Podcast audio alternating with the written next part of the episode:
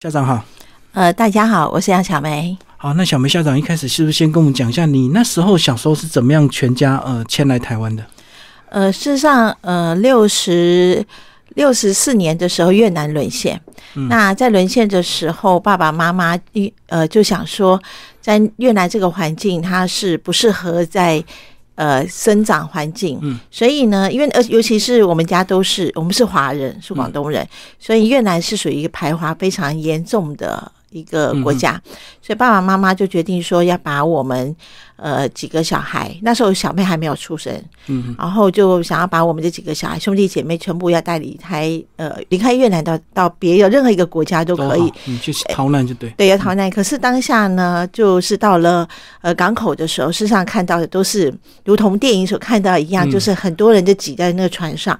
那当下爸爸发现说，呃，万一上去了。孩子们，万一有一个不见了，或是一个发生了，对，所以爸爸当时就决定说，呃，把小孩全部带回家，另外再想办法。嗯嗯，对。后来一直到了六十八年的时候，就全家也，我觉得是一个还还蛮好，蛮运气蛮好的一个机缘吧。然后就全家就是有一个机会到坐飞机到台湾来。那条船那时候是开往哪里啊？是啊，那条船对我们来讲，我们那时候还很小，那时候才四岁，嗯，我们也不知道说那条船到底开往哪里，只知道说有的会到什么澳洲，有的会可能要到旧金山之类，就是呃离海离港口比较近的一个，就看船到哪里就到哪里。嗯嗯，对，第二次的机会反而更好，就对。对啊，因为至少说回到家里之后，爸爸就呃就想尽了一些办法。不管是用钱，或是用他的一个人脉也好，对，所以至少说我们呃六十八年过来的时候是全家十呃九个兄弟姐妹加爸爸妈妈九个十一个，然后来到台湾，然后隔年之后就申请我奶妈过来。嗯，那时候刚来到台湾，呃，台湾政府对你们的一开始的态度是怎么样？是非常欢迎吗？实际上，我我后来。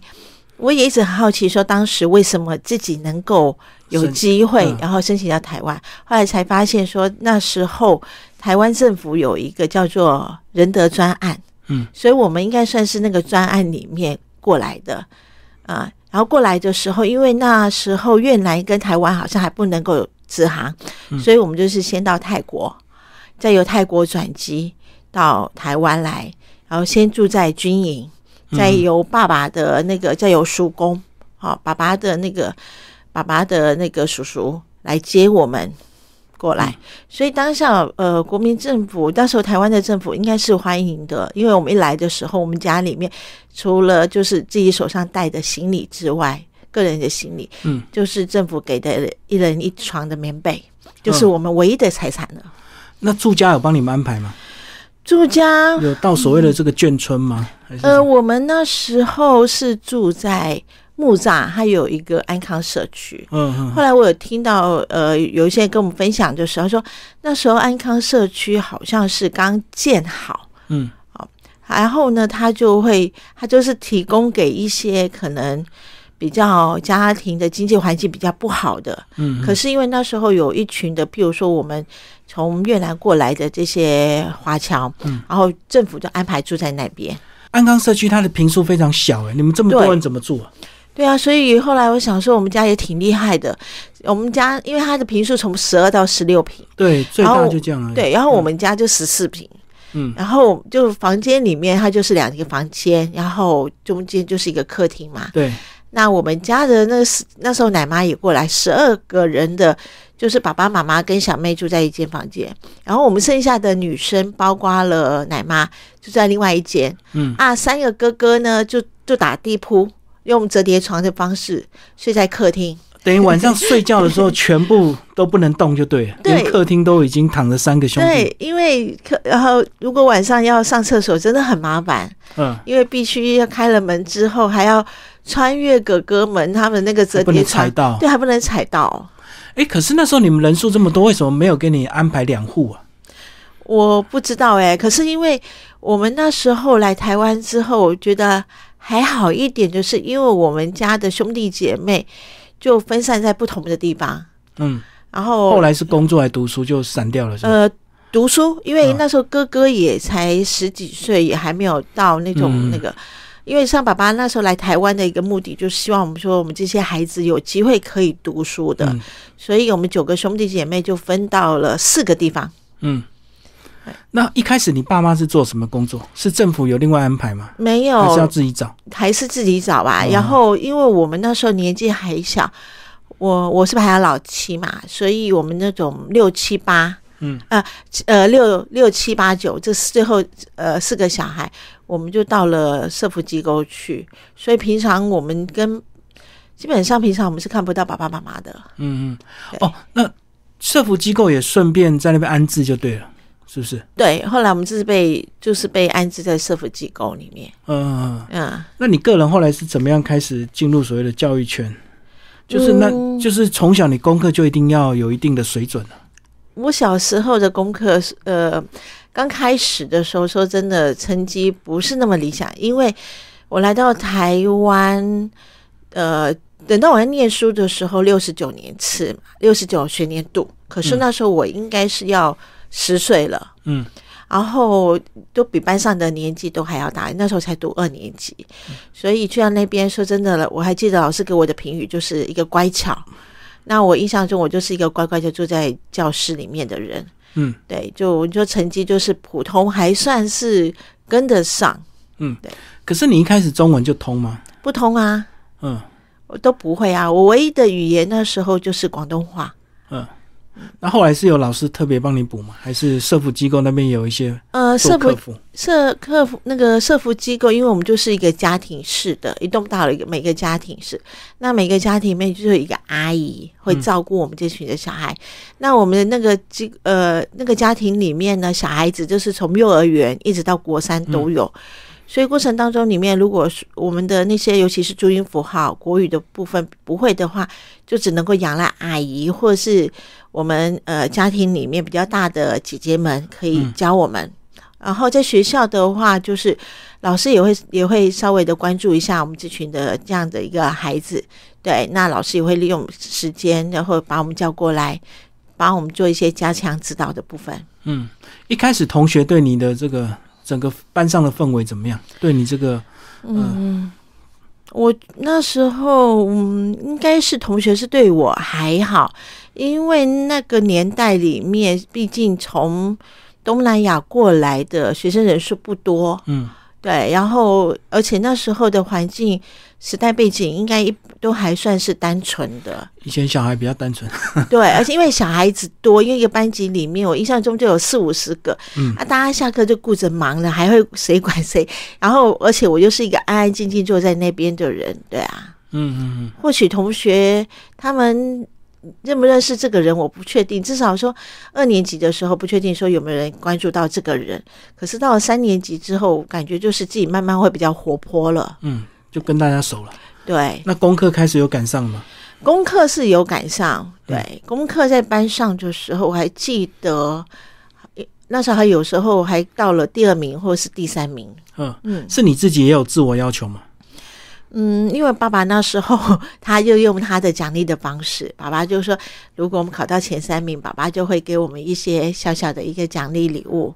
嗯，对，所以上我觉得我们在中心里面念书，我们还蛮认真的。是，所以是你们家每个兄弟姐妹都很认真读书吗？嗯，基本上我觉得我们家兄弟姐妹们。读书各有各的一个学习的方式，然后像妹妹们，她妹妹跟姐姐她们的英文就比较好，然后我就发现我的英文真的很就是比较不行，我会比较会害怕的那一种。嗯，然后呢，有些哥哥他们是理工科，理工的部分也比较好，所以我发现我们家九个小孩各有各的一个学习的专长的部分、专攻的地方。嗯，所以我觉得，嗯，至少我我们大家都很努力，也很认真。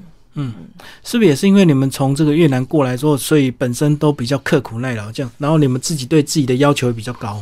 嗯，我觉得是，比较珍惜那种学习环境。对，因为我觉得来到这个环境真的是得来不易，爸爸妈妈也费尽了一些千辛万苦，才带我们几个兄弟姐妹过来。那是让我们心里面的唯一就是觉得说，呃，政府很照顾我们。嗯。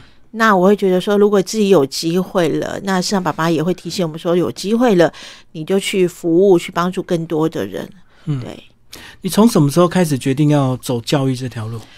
嗯，我大学的时候我是读心理系。嗯，那时候上我就我爸爸妈妈真的是一个很好的父母，就是他完全尊重我们这些小孩的选择。然后上那时候读中原心理系，它是一个私立学校。嗯嗯。那爸爸那时候就说：“你只要你想念，你能够念，他们会想尽办法。所以他们很辛苦，还包括姐姐们为了我的学费，就是很辛苦的这样工作。那呃，到了那时候在大学阶段的时候，认识了我先生。嗯，因为我先生他们家里面就是他的舅舅。”他的姐姐姐夫都是老师，嗯，所以当下呢，我婆婆可能就觉得说，他的媳妇如果是一个老师也不错，至少可以，呃，生活稳定。第二个又可以照顾到未来，可以照顾家庭跟孩子，嗯，所以上我大学毕业的时候，我就是先因为受他们的影响，所以我就先从代课老师开始，嗯，可是心理系那时候心理心理治疗师那时候有流行这个职业吗？那时候还没有很流行，可是因为，呃，中原心理系它是属于临床跟辅导都有。那因为我觉得说受他们的影响，说我我大三大四我就开始修辅导方面的学分，所以比较多的是智商辅导的部分。呃，后来就是毕业的时候，我觉得诶，我已经临床上面我有一些经验了。那可是重点是我有一些辅导的专长，再加上是。他们就觉得说，哎，我个性还蛮适合去从事辅导，而从事那个老师。嗯，那我会觉得说，辅导的专业背景是对我来讲，担任一个老师是有加本的。所以我就在代课了五年。那时候代课就是做所谓的心理辅导师啊？没有没有，那时候就是一般的导师，一般的代课。嗯嗯，对，就什么课都要教这样。对，所以就是从我第一次当代课老师的时候，是从高年级开始带起的。嗯。对。那挑战不是很大，是啊，所以我记得那时候去去学校上课，就是上上班的时候去上课的时候，然后我老公就有时候会来找我，所以那些我的学生们那时候刚开始就带六年级，实际上跟他们差也才差十几岁而已，嗯，然后他们就把我老公就叫成哥哥，嗯嗯，对，所以对我来讲，整个一个教书的一个生涯里面，就是那那一届还蛮印象深刻的。嗯，可是，一开始为什么没有先从这个低年级让你开始这个训练或学习？呃，低年级应该相对好带吧？基本上，那就是由学校来规划，对安排，所以我们就是只能够呃由学校来做规划。嗯，那可是呢，呃，那边的老师很好，就是即使是我是一个新手的，然后他们也会那些比较。资深的老师，他也会会会教我，会指导我，会提醒我。嗯，所以即使是面对了高年级，我觉得也还好。是，呃，总共服务过几个学校？呃，我服务过四个学校。嗯嗯嗯，对。那后来怎么样决定要考所谓的校长？嗯，后来就是试了几年的代课嘛，就就发现哎也还好，真的是自己在这方面还蛮有兴趣的，所以后来就考师资班。嗯，啊，考师资班完之后就当上正式老师，然后就过了几年，就是就从我从呃担任行政工作，从辅导组长开始，所以就从辅导组长啊、辅导主任到教学总辅，慢慢的一些一呃担任一些主任上来之后，上刚开始说真的，我不会想要当校长，嗯。然后，所以那些校呃前辈校长们，他也会试着说：“哎，你要不要换一个职位去历练一下？”鼓励你就对。对，可是我那时候就觉得说，我又不没有想要当校长。可是后来，呃，在一呃一百学年度的时候，我觉得有一个转机，对我来讲影响蛮大的。那时候我就从行政职务就下来当一般的老师。嗯嗯。因为我觉得，哎，我我可能就是想要换一个环境，呃，那当了这么多年的主任，回来当导师看看，换心情。对，换一个心情。后来我又就到一百零一学年度的时候，就担任了辅呃专任辅导老师，那是我们第一届整个台湾第一届的那个辅导老师。后来我就那两年就读了研究所。后来一百零二学年度回去行政职的时候，就过了两年的左右时间，发现嗯。自己可能有一些事情想要做，然后再加上是旁边有更多的校长一直鼓励我说，你担任了这么多年的主任，可以换一个跑道。然后他们也不断的一个就是指导我，不管是呃行政的历练也好，或是不管是一个呃平常的一些呃对人处事的一些相对的一些行政事务等等的，他们一直不断的一个鼓励我。然后我想，嗯，也可以试试看。那最主要，我发现我是一个很爱玩的一个人，然后一直想要不断的尝试新的，或者是自己没有接触过的。嗯，对，就是慢慢自己有自己的一些教学理念想要推动。对，嗯，就是越来越完整，然后有这样的概念，然后就会想要尝试看看。对，是尝试，虽然过程当中可能也会很辛苦，可是我觉得既然自己想要了，那可以努力试试看。即使是没有得到，可是我至少说我有去努力，未来也不会后悔。你那时候硕士是念什么？我念的是师大社教系，嗯，社会教育啊，对，社会教育，嗯哼，社会教育跟小学教育有有有一些互补吗？呃，像我觉得社会教育它就是结合了学校教育跟那个家庭教育的最后的一个总和嘛。嗯，那那时候，我我那时候选择社会教育的很。大的一个原因是，像我在九十七学年度的时候，我就参与了新著名的一些相关的课程活动。嗯，那时候还叫做那时候应该说教育部有一个可以申请新移民学习中心。嗯，所以那时候我们呃校长就鼓励我说，因为他他是最早知道我是一个来自越南的一个老师一个校长，然后他就说：“哎，那既然有这样一个机会，你要不要去？”去利用学校的空间申请了教育部的经费。那时候是不是也是大家有少子化的问题，所以大家要检讨一些闲置空间？对，那时候是就是出现的是少子化啊。第二个就是也发现的是说有一些呃南下政策的因素，所以呢新住民的孩子会越来越多，所以就鼓励学校说可以活化一个空间之外，也可以呃提升学校里面一个营造一个多元文化的一个情境。嗯，好像确实是因为这个二十几年前那时候越南婚姻非常的盛行，嗯，所以是不是刚好他的小孩那时候都大差不多到国小阶段了？对，因为那时候应该在九十，呃，对，差不多九七九八年，是啊，我们那时候去研习的时候就听到一个说。可能就提醒我们这些老师们说，未来可能就是班上里面有四分之一是新著名的孩子。嗯，可是后来发现，嗯，并没有如其这样子的一个慢慢越来越多的一个趋势。嗯，哎，是不是北部它的这个比例稍微低一点？如果中南部可能就比较高。嗯，事实上，如果是以北部来讲，我们新北市整个新住民人口、新住民人数就占了五分之一。嗯。是比其他应该说六都里面是最高的，所以相对的，我们新住民的学生也是最多的。嗯，所以应该是看区域，是是，对，而且因为我们新北市本来人数也比较多啦。嗯，那后来是呃推动所谓的新著名的一个社区中心之后，你才慢慢体认你自己这样的一个身份，呃，等于是说能够对你在整个教育体制上是个更有帮助的。一开始你应该不太想要讲，对不对？对我一开始的时候，说真的，我不会告诉人家说我是呃来自于越南，在越南是不想被人家问太多。对，然后我也不会主动的去介绍我自己的一个成长的背景，包括我小时候在一个社福机构，我也都不会跟人家说。那第二个是因为呃我的受教育都是从台湾开始，所以人家人家至少说从我的音调上面是不会发现说我是。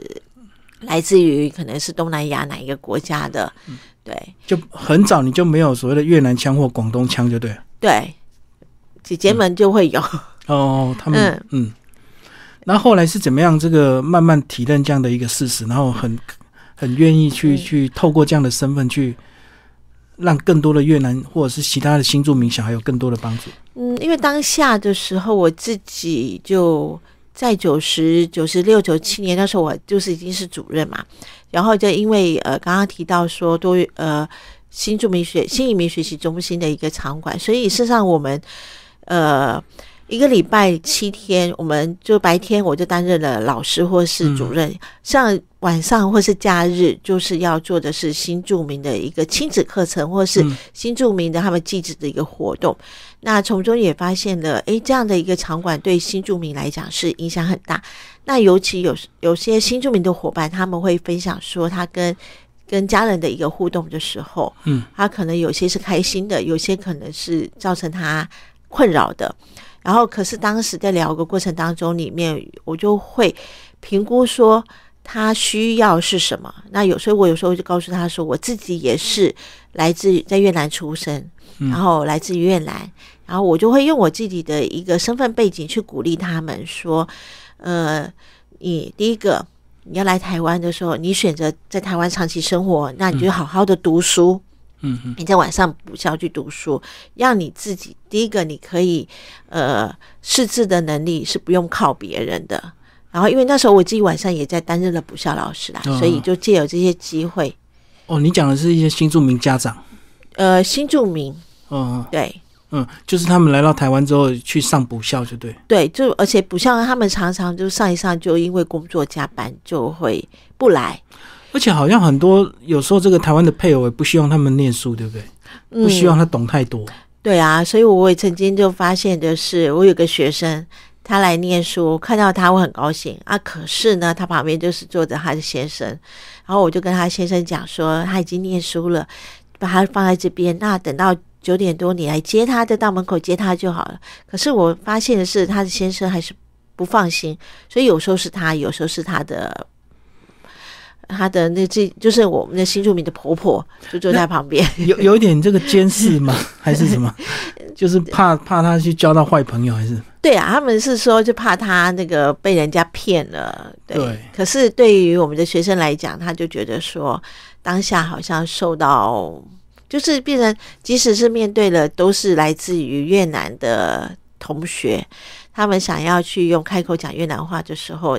当下先生的反应可能就会觉得脸色怪怪的，嗯，因为先生听不懂，他就会猜忌，对，嗯，就怕他们是不是在聊什么，然后密谋一些事情，就对。我们是。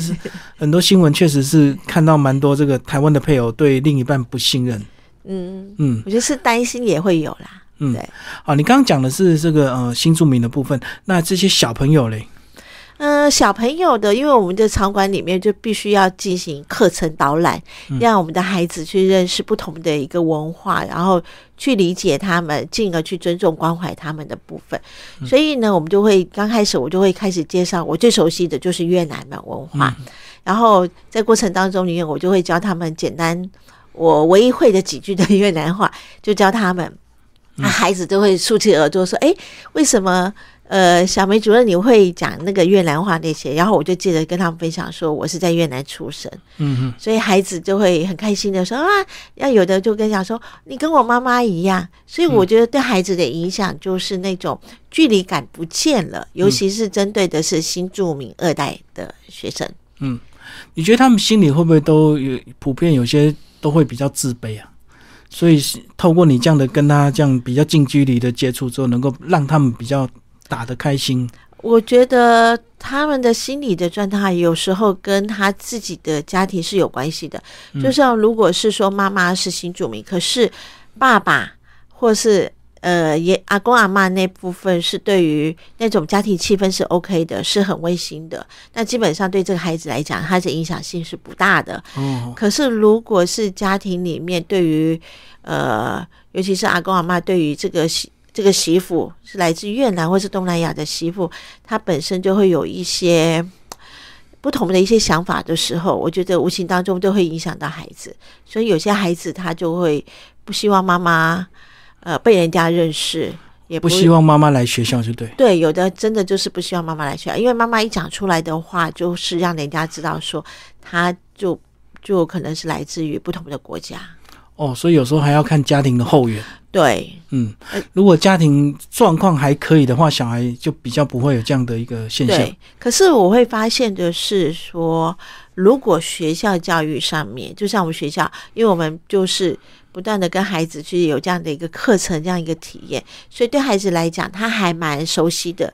嗯尤其是我们的情境，我们就会有一些，因为情境是让孩子最有感觉的，嗯会出现不同的语言、不同的一些装饰。然后一些文物，那对孩子来讲，他久而久之他就习惯了，他就不会觉得说这个同学即使来自不同的国家，嗯也不会怎么样啊，他就是我同学啊，我们就是一家人的概念。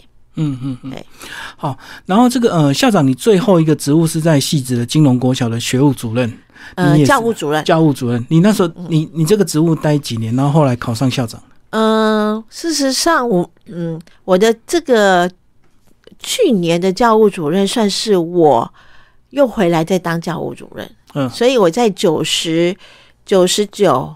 九八九九一百的时候，我那时候就已经当了三年教务主任，就在金融国小，对，就在金融国小很。长的时间了。对，然后后来一百跟一百零一，我就下来。刚刚提到说我当导师跟嗯当专任辅导老师，一百零二又回去当当主任。嗯对，所以后来呃回来当教务主任，只有待了一年。准备校长的时间有多长？我准备校长的时间有五年。嗯，他好不好考？啊、他好不好考啊？说真的，那个考试过程当中真的还蛮辛苦的。它是一条这样子，嗯，会让你有期待，就会希望说能够有可以自我实现。然后，所以每一年的时候都要很辛苦的努力去考。可是每考一次，就是放榜一次，就会让自己难过一次。哦，所以你准备五年，考了五次啊？对，哦，哼哼像我第一年的时候就觉得说，嗯，好像呃可以去试试看校长之路。嗯所以第一年说真的，我自己也没有什么准备，可就去试试看。对，所以第一年心态比较轻松，第一年对第一年心态比较就试考看看就。对，后来就是第二年开始，就是运气还蛮好的，因为我们要笔试，我们先用积分，然后笔试，嗯。然后再口试，所以呢，我就呃从第二年开始，我的笔试跟我的积分就让我自己进入了复试，可嗯是就 进去之后就感觉自己有希望，可是呢。每次口试完之后，就是失望的，嗯，从希望到失望。口试有哪些问题？嗯，他的问题就基本上就是从自我介绍嘛，嗯。让让委员们认识你，然后让你让他们了解说你担任一个校长的一个呃一个企图心有多强，嗯然后你的自己的一个理念、教育理念有哪些，然后再从你的工作上面，他会提问的一些问题。嗯所以这样听起来好像很一般，可是却很难答得好，对不对？嗯，因为自我介绍这种也是很普遍的。对，可是我们会紧张啊，嗯因为面对了那时候我们有有三关，啊，每关就有三个有两个委员，看到委员的时候，就觉得自己就会有那种会害怕啊，有时候害怕连声音都出不来。哦，所以口试还要三遍哦。对，就是哦有三个，要有三场。嗯哼对哼哼。然后你会知道你每一场的成绩吗？嗯，应该是还是最后只知道录取不录取？没有，只知道我的口试最后的总成绩，哦，然后就结合前面的加起来，最后就是一个总分，就录取不录取这样子。然后每年都会问不一样的问题嘛。对啊，因为有时候委员都不一样啊。哦，每个人喜欢的点不一样。对，而且每个委员他们的专长不一样，所以他期待的校长可能也需要的专长有，就是会问的问题就会不一样。嗯嗯。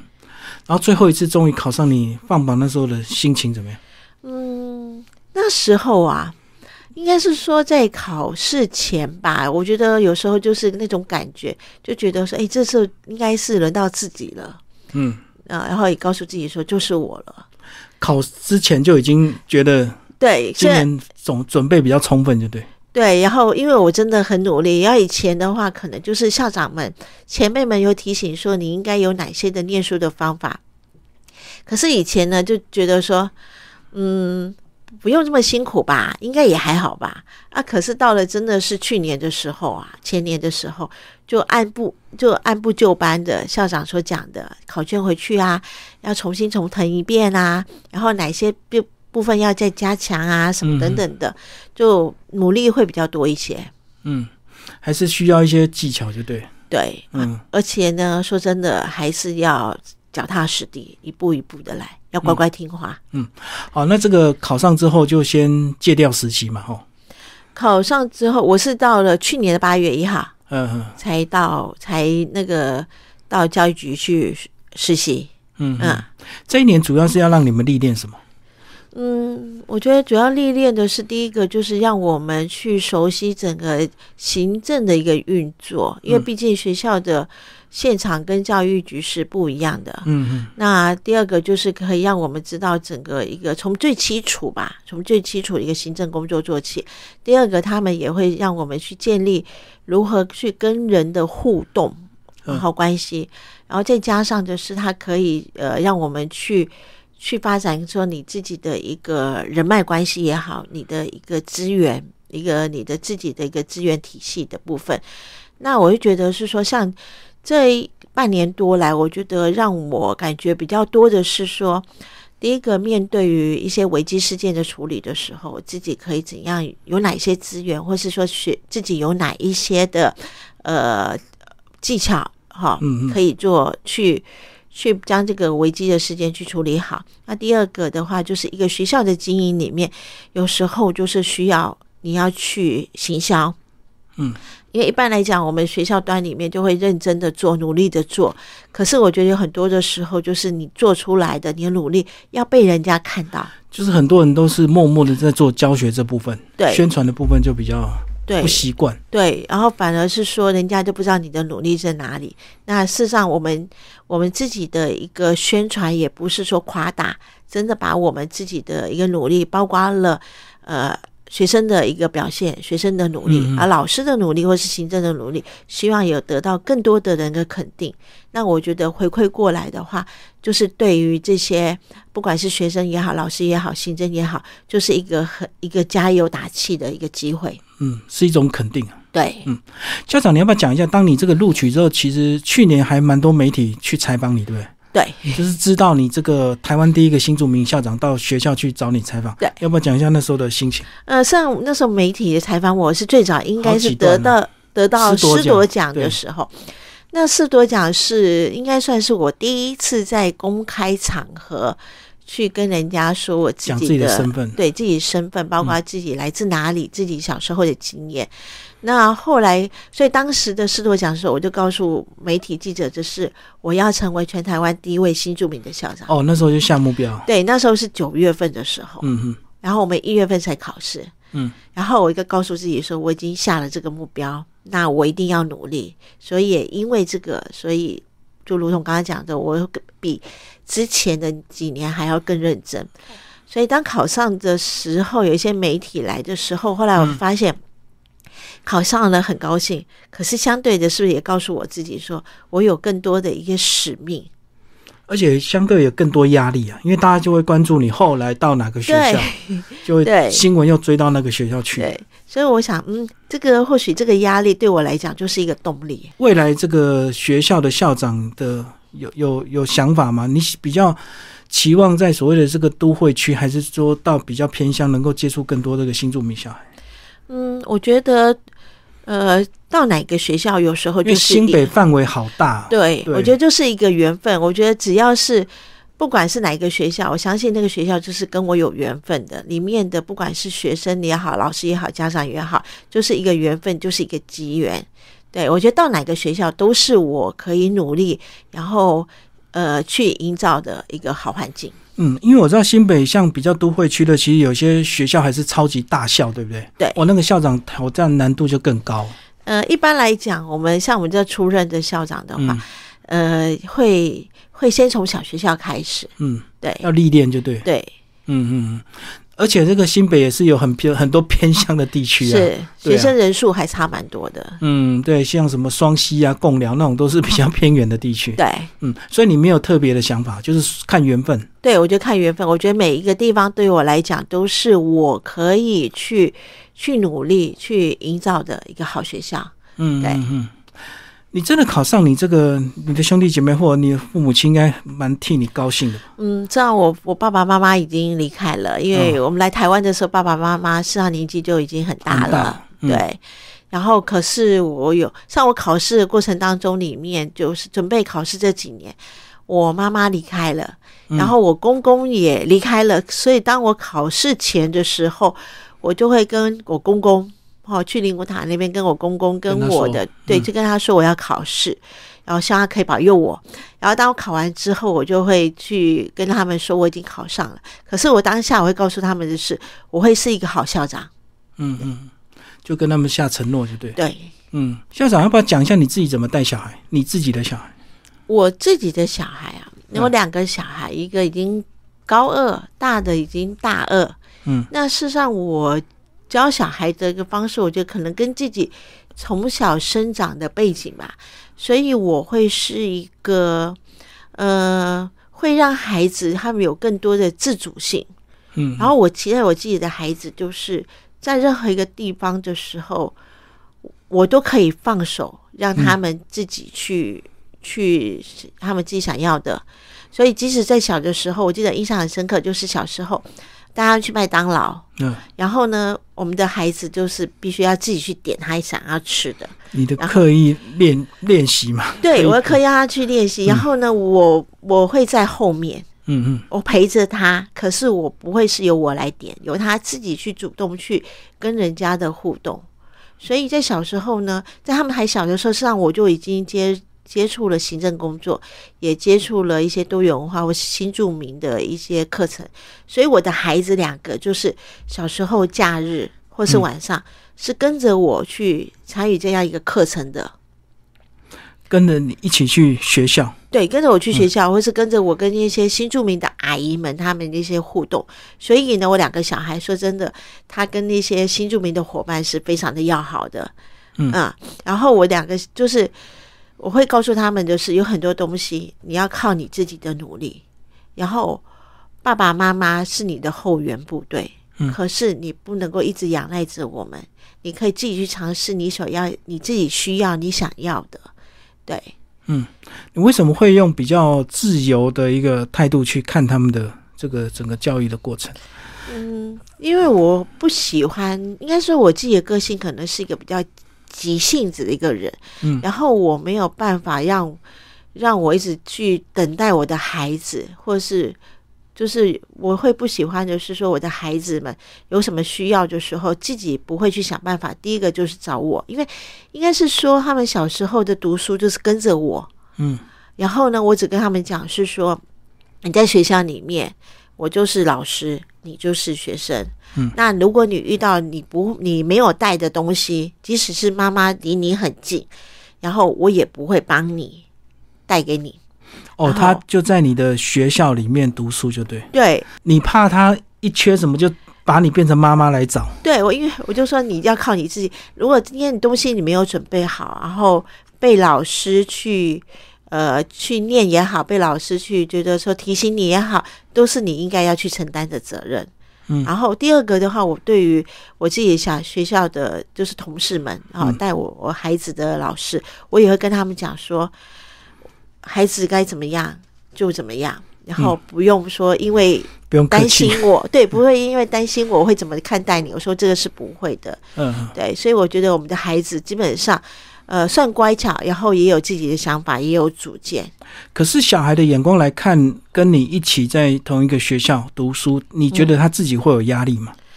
嗯、我觉得儿子跟女儿就不一样，女儿会有压力，儿子就没有压力啊。哦，是，我觉得有时候可能跟个性吧，因为儿子一放学就把书包放到办公室，他就跟他同学去玩了。就出去玩了啊。然后我女儿就会比较乖，她就乖乖的在位置里面就是看书啊、写功课。就等你下班。对，她会自己找自己的事情做，可是哦她比较不会说在外面去去寻找她其他的伙伴。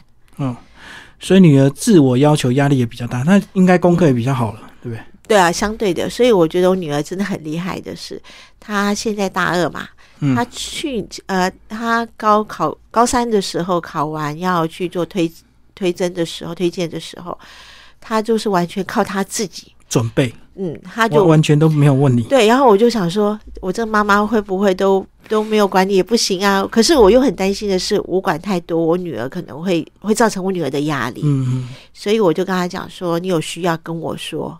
那我觉得我女儿真的很独立的是，她把她想要念的系有六个学有六个系嘛，她会先去找相关的资料，嗯找完之后会跟我分享说，她就说妈，这六个系就是我想要念的，嗯然后呢，呃，即使是我这个申请学校没有申请上，最后的职考我也会选这六个系，哦，我懂我。觉得她让我放心。然后第二个就是他这过程当中准备的内容里面，他会跟我讨论，嗯，啊，讨论完我会给他一些建议，我觉得你女儿这样子很聪明，哎，就是她自己准备，可是她又会充分让你知道她的进度。对，他要不然会有有时候这个如果小孩真的憋着不说，家长会急死，对然后又不敢问，不好问。对，所以我发现我们两个小孩，就是我给他们很足够的空间，然后给他们一些时间也好，然后可是他们有需要，或是他们做什么之事之前，他们会跟我说，嗯呃跟然后我再跟他爸爸说，然后他也知道是说我会尊重他们，嗯，然后他如果有需要有问题的时候，他会自己会求助，我觉得这是我需要，我觉得这样还蛮好的，这是很好的一个相处模式，对不对？对。嗯，有时候这个家长管太多也不行，都不管也不行，然后家长蛮为难的。可是我女儿他们就会有时候，她就会告诉你说，有些事情，呃，他需要我着力比较多的，他会特别说；啊，有些事情他跟你讲说，我已经有想好了，可是他又会让我放心，然后他会会跟我讲，可是他说这个部分我自己来做就好了。嗯，可是我不告诉你的话，你会担心，所以我还是会跟你说。真的要帮忙就会真的讲。对，那有些事情只是让你知道就好，对你 就不用想太多了。对对，所以他后来真是有顺利吗？顺利啊！嗯，是什么戏啊？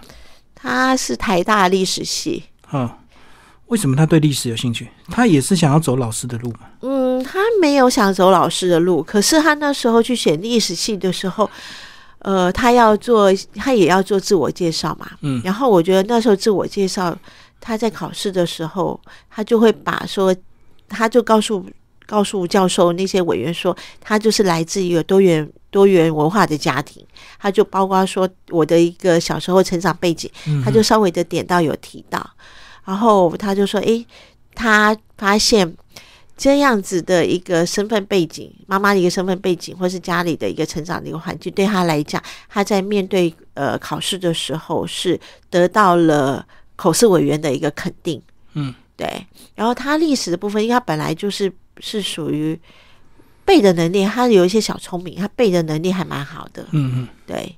背比较有技巧，就对。对，然后我就觉得说这是他喜欢的。那等到大二的时候，他就觉得他想要读社工，嗯，所以他就会跟我讨论，哦就，想要转系啊？因为他们要转系，他就跟我讨论，他就说他要辅修，是哦，当辅系，哦辅系还是双修？那我就问他说这两个差别在哪里？他因为他自己就先想好，就说差别就是如果双修的话，他就是可能要读到大五，嗯，要念更久。对，因为他就说他甚至自己呃什么学分，然后大二要念些什么学分，然后呃大三要念些什么，他都已经规划好了。他就说他这样子的话，可能要念到大五。然后我就说，如果你这是你喜欢念的，那第二个就是双双修对你来讲是比较好的，对，两两有两条路，对你有两条路可以做选择。我说差一年事实上没有差什么。对，后来他就觉得也是，后来就选择说那个。嗯，因为等即使你多读一年，等你出来工作也是四五十年，所以真的不差多读书多呢 多那一年。对，我说重点就是你喜欢，嗯，你嗯想要。嗯那儿子的部分要不要谈一下？他现在是高二，对，儿子是高二，那上儿子的个性跟姐姐就不一样啊啊，比较活泼好动。不是不是，姐姐比较活泼，啊，真的？哦、对，然后儿子呢，他是一个很乖的一个小孩，嗯，那在家还有很多事情，他可能就是他比较会察言观色，嗯，他会看你的脸色还是看爸爸的脸？看我的脸色，嗯。所以事实上我们那时候就考大学，考那个考考校长的时候，哦，因为有一次我只差了零点零二分，就是差一点就上了。然后后来我就觉得怎么差了一点，我也很难过，真的很难过。就后来我就跟我们家儿子讲说，就把我的之前准备考试的内容全部丢掉。嗯，要放弃就对。对，我就那时候曾经真的要放弃的。后来呢，等到我要准备考试的时候，我儿子就就问我说：“你确定要考试吗？”嗯，因为他担心我说，每一年看到我考完之后放榜那种那种难过、失失望的、失落的那种感觉。然后我就说，嗯，也让自己沉淀了一年了，可以再试试看。所以我儿子是一个很贴心，他会观察你，他会陪着你。当你譬如说我妈妈离开的时候，我儿子就是默默就在旁边这陪着我哭的人。嗯嗯，对，然后在家里面呢，我觉得，呃，面对儿子来讲，我是扮演的是黑脸，嗯，姐姐是白脸，嗯，所以有时候，呃，比如说可能要求弟弟的一些课业，因为相对他就会比姐姐课业还要落后，就是说，呃，姐姐比较厉害一点啊，对。然后因为他们两个专长是不一样，啊，弟弟是玩童军很厉害的那种。然后呢，他就就是当我要可能要求他再可以再努力多一点的时候呢，就这个部分，姐姐就会出面，姐姐就会就会引导他一些读书，对，安抚他，或是一些读书的一些方法，对。嗯然后因为有时候我会评估，就说哪些孩子什么时候可以给压力，什么时候是不可以给压力。嗯，对。所以他自己对大学有想法吗？他对大学，我觉得他对大学他的想法没有像姐姐那么明确。嗯我觉得他只是觉得说，哎，好像这个职位还就这个这个科系还不错。可是后来我想说，嗯，他有目标是好的，可是能不能达到，我觉得就就看未来。可是至少我跟他姐姐讨论的是说，既然他有目标，他想要努力，我觉得我们就陪着他。嗯啊，可是我们要做一个很重要的事情，就是，那毕竟他觉得他的目标好高好高远哦，比他姐姐还要那个，因为他想要考那种牙医。嗯，然后后来我们就跟姐姐说，弟弟有目标，他有有一些期待，我觉得是好的，这是他的动力。可是呢，我们要做一件事情，就是当他可能。